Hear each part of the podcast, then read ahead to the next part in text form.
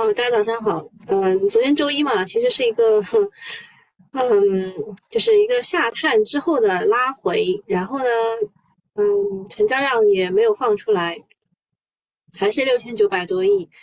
所以，嗯，目前来说，我听到的很多的口风啊，就是可能是最后一分、最后一跌啦，可能是底部的特征啦，就是无视一切利好，就是底部的特征。我看谁啊？飞速清风说心疼张盟主几秒钟，你也不用心疼他了，他之前也赚钱的，他只是在那个这个这华贸对吧？华贸当中被埋了。什么叫网传手烤地？什么意思啊？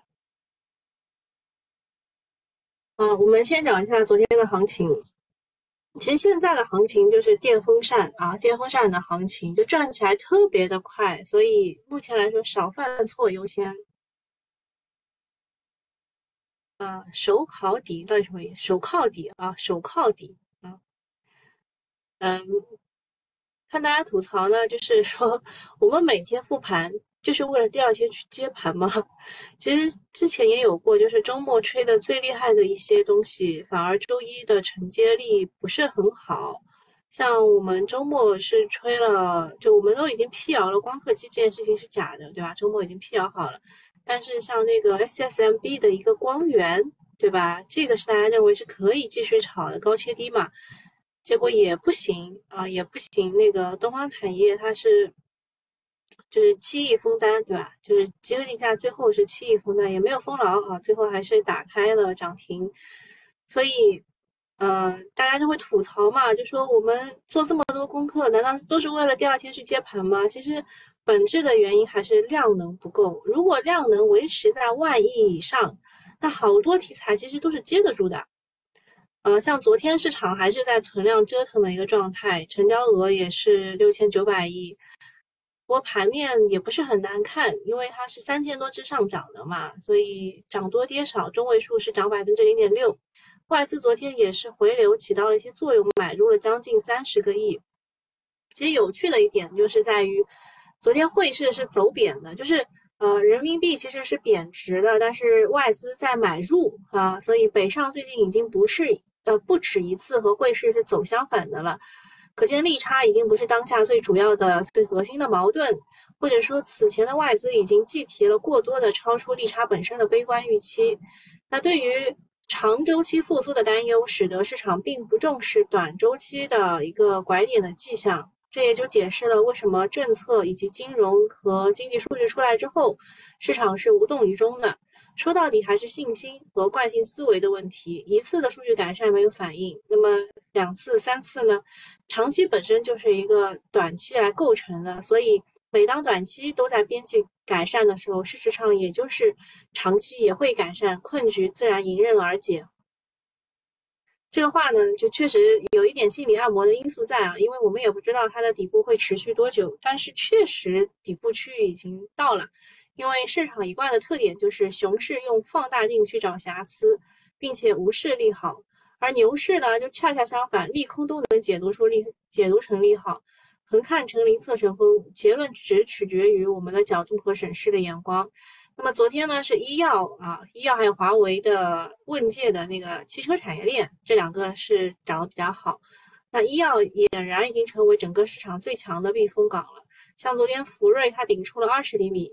而且看好医药的资金是越来越多了，嗯，或许在大盘持续弱势的情况之下，医药还能继续维持强势，所以我们继续观察吧。反正医药最近涨的也不多嘛，啊，就是它有些股确实是涨，但整体的医药就没怎么大涨。啊，然后讲一下热点新闻。呃，那个我刚刚不是说那个人民币贬值，但是外资在流入吗？然后很多人找到了理由，就是说有关部门召开了外资金融机构与外资企业的座谈会，研究加大金融支持稳外稳外贸稳外资力度，进一步优化外商投资环境有关工作。最近外资流出成为了讨论度最高的一个话题之一，相关部门也是及时的响应市场关切，寻寻求市场解决的方案，呵护市场资金进行。啊，我们可以看一下，他找了哪几家啊？首先是外资金融机构，他找了摩根大通银行、汇丰银行、德意志银行、法国巴黎银行，还有瑞银证券啊，这是机构啊。当然还有啊，三菱日联银行。那么外资企业的话，就是特斯拉等外资企业啊。嗯，找找理由就是开会，但其实感觉就是他们已经。已经走很多了，目前来说就是回补了，看一看。嗯，跟外贸出口直接有关的其实是电商和物流，昨天没有涨啊，昨天没有涨。嗯，那么跌的这个锅是不是要给外资背呢？是也不是啊，因为以 A 股为例，虽然八月份外资净卖出很多，大概一要一千亿了，但老外他是明着看空的，他一直在喊我看空。他内资却是一边唱多一边每天跑几百亿啊，这个是口是心非的内鬼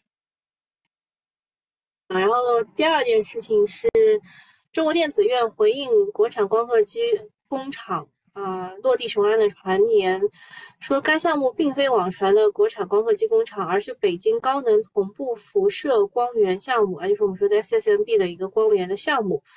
高能同步辐射光源项目可以看成巨型的 X 光机，是用来从分子、原子的尺度观察微观世界的大型科学装置，跟光刻机不沾边。不过这也不是说，呃，国产的光刻机就不不生产了，啊，只是时间没有这么快。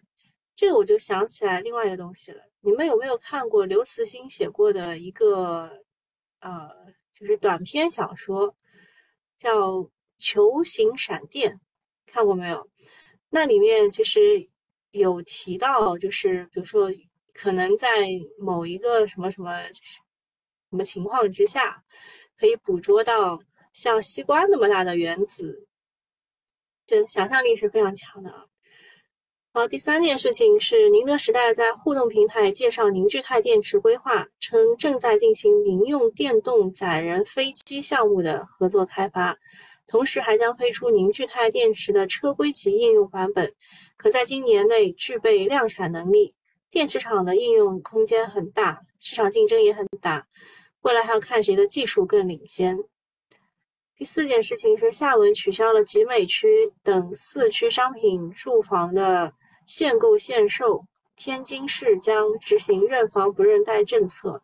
近期呢，认房不认贷和取消放松限购限限售限购。逐步在全国主要城市蔓延，对于增强房房市的流动性、释放刚性和改善性需求，可以起到一定的积极作用。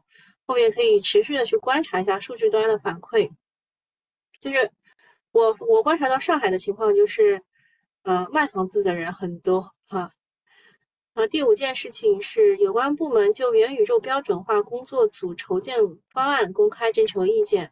提出重点加快元宇宙身份体系、数字内容生成、跨域互操作等关键技术标准。啊，首先就是行业的发展离不开标准的制定嘛。此前元宇宙三年行动方案刚刚发布，行业应用场景有望加速落地。啊，这个也是昨天讨论比较多的。嗯，还有昨天讨论比较多的就是又来了一个利好，但是是没有什么用的那种利好，就是很弱很弱很弱的一个利好，就是啊证监会啊说要一对一系列的规则进行修改，你进一步对不分红或者是分红很少的公司加强制度约束，督促分红，引导公司探索稳定增长的鼓励分配政策，以更稳定的分红回报投资者。这其实就是为了就加大分红，就是为了让让投资者有获得感。嗯，但是呢，这个说实话，就是分红真的对我们是有利的吗？对吧？我们之前有跟大家讲过的，就高送转啊、分红啊这一些，你你去算一算，它其实就是一个数字的游戏，对吧？它它还不如减，它它还不如回购。啊，回购还比分红要好一些。然后，嗯，这个督促主板公司分红，并且要求分红少的公司去解释原因。呃，之前呢，他是鼓励要分红，这一次口吻俨然是有一点啊要求的味道。所以，嗯，比之前要严厉一些。另外呢，他还提到要简化中期分红的程序，便利公司提升分红分红频次。意思就是别用流程麻烦来当托词，不分红要从自身找原因。啊，近些年努力经营了没有？业绩增长了没有？呃，同时呢，也引导给高分红企业正向的激励，加大宣传，并鼓励基金公司发行红利基金，引导市场资金偏好。那个红利基金，其实最多的也也也就赚了大概百分之十吧，就是今年啊年化的收益最多百分之十。但是比如说像中证红利，好像也就百分之三点几。然后它其实想要形成的是一个发产品、资金关注、流动性好、提升估值、赚钱效应、资金关注的整个的一个闭环。大体就是一个循环。前几天发行的回购指数的原因也在这里，就回购啊，回购指数也在这里，呃，给企业更多的动力，才便于展开实践什么的。反正回购也好，分红也罢，就吸引长期资本嘛。然后东东也来问啊，说这个分红有啥用啊？分完红，股价股价就会跌了吧，对吧？分多少股价跌多少，有毛用啊？对，前两天正好。就是有人又来问了，我就我就把我之前的那那篇文章给他推过去了，啊，那篇文章其实你们在群主有话 C 的这个里面也是能够找到的，就是就这篇文章的名字叫做高送转啊，就从零开始学炒股，颠颠覆认知五，高送转加分红派息加数学除息一整套的数字游戏，就是大家就是看一下它的这个公式。这个公式其实，其实意思就是你，你派的现金，对吧？未来就是直接要要跌掉这么多钱啊，所以，啊，如果如果除夕啊，如果通过除夕实现投资者回报，一切归零。所以有人来问啊，说那么这个内在投资的价值在哪里呢？我觉得他讲的也非常的对啊。然后很多人很多人看完了这一篇以后呢，都会给我留言。啊，有人说什么都是游戏，分红是股民的钱，分自己的钱还要交税。他问我对吗？我说是的。如果你没有持有，嗯，不是你在听我呀？三个月以上吧，你没有持持有三个月以上，你确实是要交税的啊。呃，L H Y 说不分红钱会被贪污或转移，嗯。有有这方面的原因吧？就当时那个野蛮人啊，宝能的姚振华为什么看上了万科？就是因为它里面有很多钱啊，就就放着不用啊，对吧？然后东东说分红也是一种贪污啊，这个就可以举茅台的例子了。就茅台每一年的分红吧，你们都知道的呀，对吧？就是为了支持贵州贵州省的这个发展建设啊，就分红。然后他们就拿出来啊，他们一直分红，只有今年好像是回购了三十亿。股东是大贪污，东东说，是大股东有大贪污，小股东基本还是会买股票，对吧？没有没有用，就这个市场就就这这么个样子，所以我说这个东西是一个没什么用的利好啊。然后那么高分红的企业在这里啊，呃。二零二二年股利支付率排名，呃，不是股股利支付率是中原海控是百分之五十，但是股息率排名第一的是中原海控百分之三十三点一一。其实我我个人还是比较喜欢某一些股的，呃，因为它不仅仅是今年的股息率会比较高，啊，它每一年的股息率都会比较高。有一些股啊，比如说某。某炒股很厉害的男装品牌，对吧？还有一个是某价格三位数的游戏游戏股，对吧？那些那些它都是每年都每一年都发分红的。当然也有像中国移动啊，或者是宁宁沪高速高速这种，它它就是铁路啊、高速啊、港口啊这种，它的分红股息率也是比较高的。然后再讲一下昨天的另外一个利好。下午消息，哎，东东都猜出来了啊，就是嗯那两只股啊，你们猜出来了。然后昨天下午的消息是有四个部门吧都发公告说要关于提高集成电路和工业母机企业研发费用加计扣除比例的公告。也就是说啊，你这个研发费用税前扣除比例提高，需要缴的税就会减少。那肯定利好的就是啊那一帮这个高研发支出的企业啊。大家算了一下啊，就是工业母机当中研发支出比较高的华中数控、浙海德曼，然后半导体设备当中研发费用支出比较高的。呃，第一名就是中科飞测啊，中科飞测。然后，呃，工业母机，啊，还有这个这一块呢，它又有一个工信部的利好，就是元宇宙加工业制造行业研究标准。呃，总之就是科技方向嘛，就是也是变得很快的。人工智能已经失宠了，华为产业链有点炒不动了，但是元宇宙加工业母机加半导体硬硬科技又利好频频，就老乡不能走啊。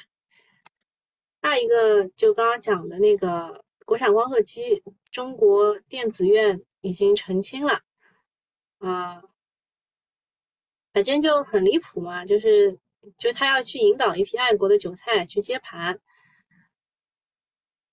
就反正就是高潮高潮的时候不要不要谈格局啊，该兑现就要兑现，因为目目前来说是存量博弈。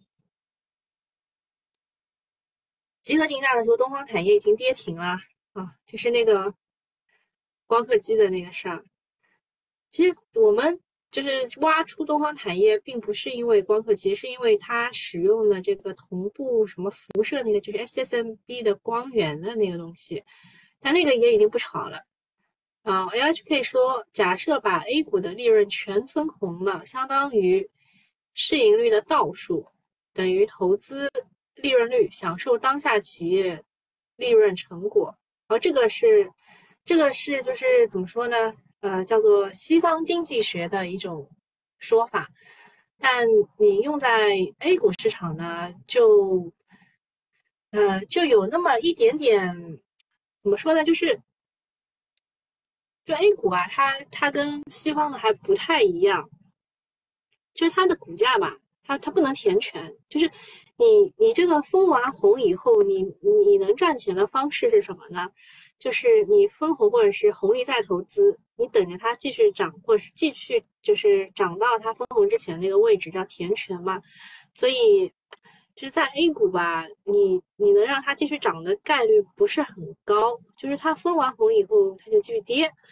你一跌，然后股价本身就有一个向下，就相当于你拿到的，你拿到的这个东西不值钱。当然，你也拿到了这个这个股息啊。然后下一件事情是，昨天汽车产业链为什么走强？主要是有个消息的催化，说赛力斯的问界 M7 的订单超预期啊，两天就有五千五千台。然后还有就是这个美国汽车工人罢工进入到第四天。那么市场资金对于华为的事件是格外关注的，从华为手机再到华为汽车，呃，也是为华为的，也是为汽车产业链吸引了不少的资金。嗯，整个的汽车产业今年整体表现是超出预期的。呃，之前又是担忧价格战，又是担忧销量问题，但是各种政策出台支持之下，车市的表现好于预期。然后，嗯。零部件啊，零部件这一块呢，未来还可以往人形机器人、机器人上切入，还有智能驾驶啊，政策和进度都是不断超预期的。另外还有一个就是这两天一直在说的特斯拉的一体化压铸啊，说当前的性价比还是不错的。呃，我们昨天其实有说过啊，特斯拉的一体化压铸，给大家找一下啊，就是这么些个股啊，免热合金龙头利中集团。文灿股份，然后这个压铸机，刚刚之前有说过，力劲科技、广东宏图，然后还有多利科技和瑞虹模具啊，这个是一体化压铸。然后今天再讲一下呃，整体的啊，华为的 M7 的情况。如果是智选汽车的话，就华华为不是有三种参与方式嘛？如果是智选的话呢，就是赛力斯和江淮汽车，所以江淮也是差一点涨停的。如果是华为加赛力斯的概念股呢，有沪光股份，沪光好像也是一个啊这次的龙头啦，还有上海盐浦文灿股份、上升电子、华谊科技、华阳集团、新宇股份，啊，华为加上光华呃江淮啊，它是新宇股份做车灯的。然后华为加奇瑞的话，有宝龙科技、瑞虎模具、浙江先通、新泉股份、新宇股份、双环传动。那华为加上阿维塔的话，有君盛电子和中鼎股份啊，就这个概念股。另外，昨天国货由于花西子事件带来了一些流量红利。嗯就是我我之前除了蜂花，其实我都不太认识，什么活力二八不认识。啊，那个白猫洗洁精我是知道的，然后这个郁美净护肤品我也不认识，我就感觉我自己好多都不认识，对吧？但是美邦我知道的，美特斯邦威，然后龙头股份当中是三枪、海螺、明光、凤凰这种老字牌的老老字号的品牌，然后那个拉芳家化是民族日化龙头，嘉亨家化是这个郁美净的。是它的重要客户之一，还有历城实业，它洗洁精生产的客户就是有这个白猫、立顿、上海凤凰就老牌自行车，对吧？还有个人护理有贝佳洁、两面针、登康口腔，登康口腔就是冷酸灵那个牙膏啊。然后上海家化，食品有仲景食品、黑芝麻、麦趣尔、桂发祥、维维股份。国中水务，哎，国中水务是那个汇源牌果汁的那个莲花健康，以前叫莲花味精的，但据说他说他的这个配料表里面只有小麦啊，没有这个，呃，曾经这个外国外国人一直抨击你们的这个这个味，就是其实之前有过一次，就是外国抨击我们莲花味精不好，然后就就引进了鸡精，对吧？啊，鸡精里也有味精。还有美妆有珀莱雅、爱美克、完美股份等等，这是国货啊。就现在就消费李佳琦了。下一个就是双十一啊，双十一呢已经这个招商大会快要启动了。嗯，这当中个股有若雨辰值得买，当然还有很多啦，还有什么一网易创啦，还有还有什么？嗯还还有一些什么什么股来着？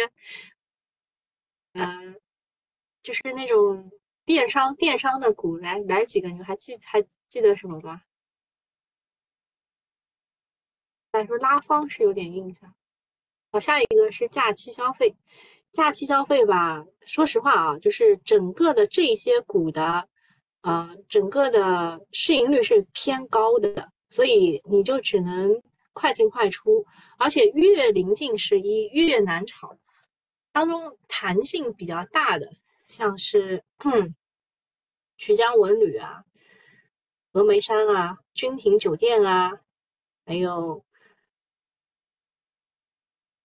说杭州捷百，对吧？杭州捷百它昨天涨停的，这也是因为杭州亚运会在那边举办的。另外呢，西安饮食。中信旅游啊，这些弹性都会比较大一些。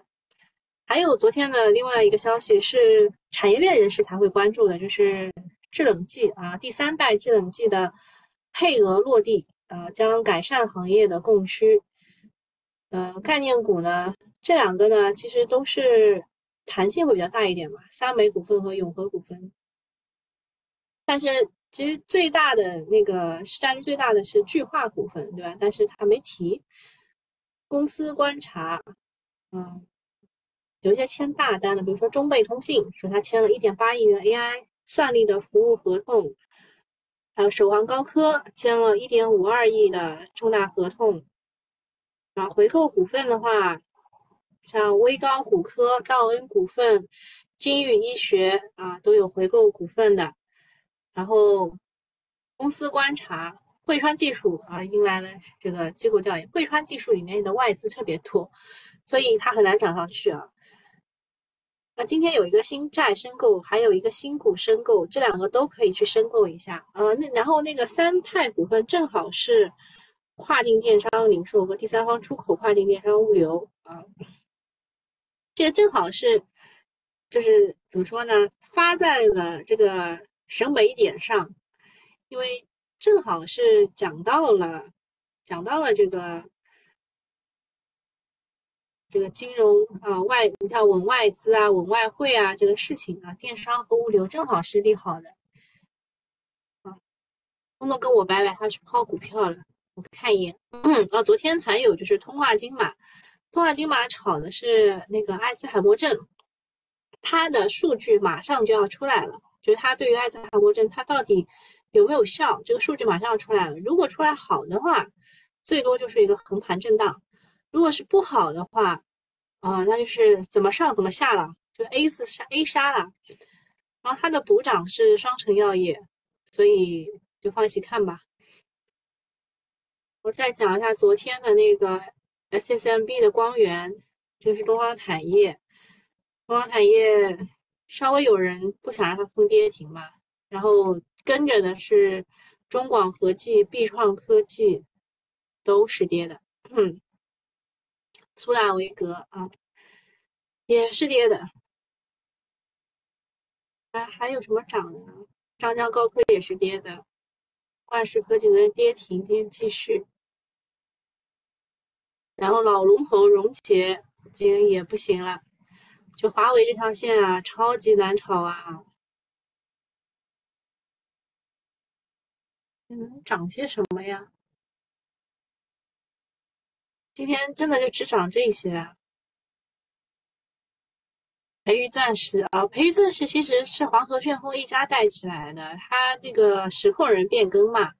啊，变更成许昌市财政呃，这个对财政局，所以啊，民变民变央企了啊，民变国企了，所以就涨了，就一家带起来的，没什么好看的，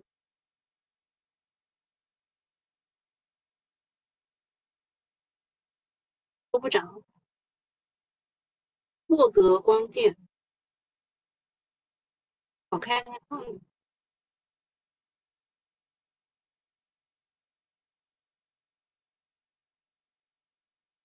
不知道在涨什么，这个市场在涨什么？路桥、黄金、石油、煤炭，嗯，就是涨一些高分红、高股息的，对吧？我们刚刚也讲了，像路桥这一块，它的分红率是比较高的，我们也可以截图自己看一眼。好，第一名是中原海控，这是交通运输，对吧？然后后面。二到六都是煤炭，然后西部矿业是有色金属，接着是也是很多煤炭、石油化工，然后然后就是纺织服装，接着就是交通运输。基本上交通运输的这个股息率大概在百分之七点几、七点几到六左右吧。啊，这个交通运输的。个股首先是大秦铁路，对吧？大秦铁路是百分之七点几，哦，还有什么厦门国贸，对吧？也是它股息率是百分之九点几，还有像是唐山港山东高速，还有厦门项羽宁沪高速，哎，这些。都是股息率大于五的。好了，那今天早上就到这里了。还还有什么要聊的？还有什么龙江交通？啊，没有看过哎。这个是今天的龙头股，啊，主要还是它前期啊，它前期已经有升位优势了，已经有三个涨停了，所以最后一个涨停。说实话，它明天就开在这个位置，就是你今天的开盘价买进去吧，它明天就开在那个 位置，很难很难给你额外超额收益。就是现在市场愿意赌的人不多啦，今天市场愿意赌双城药业的人来了，但通化东马，对，通化通化金马的数据不知道好还是不好。好的话就是补涨，对吧？双生药业不涨，不好的话也是会跟跌的。所以这个现在这个市场真的是，就是如果觉得会做错的话，就不如不动啊，对吧？好，那今天就这样了，拜拜拜。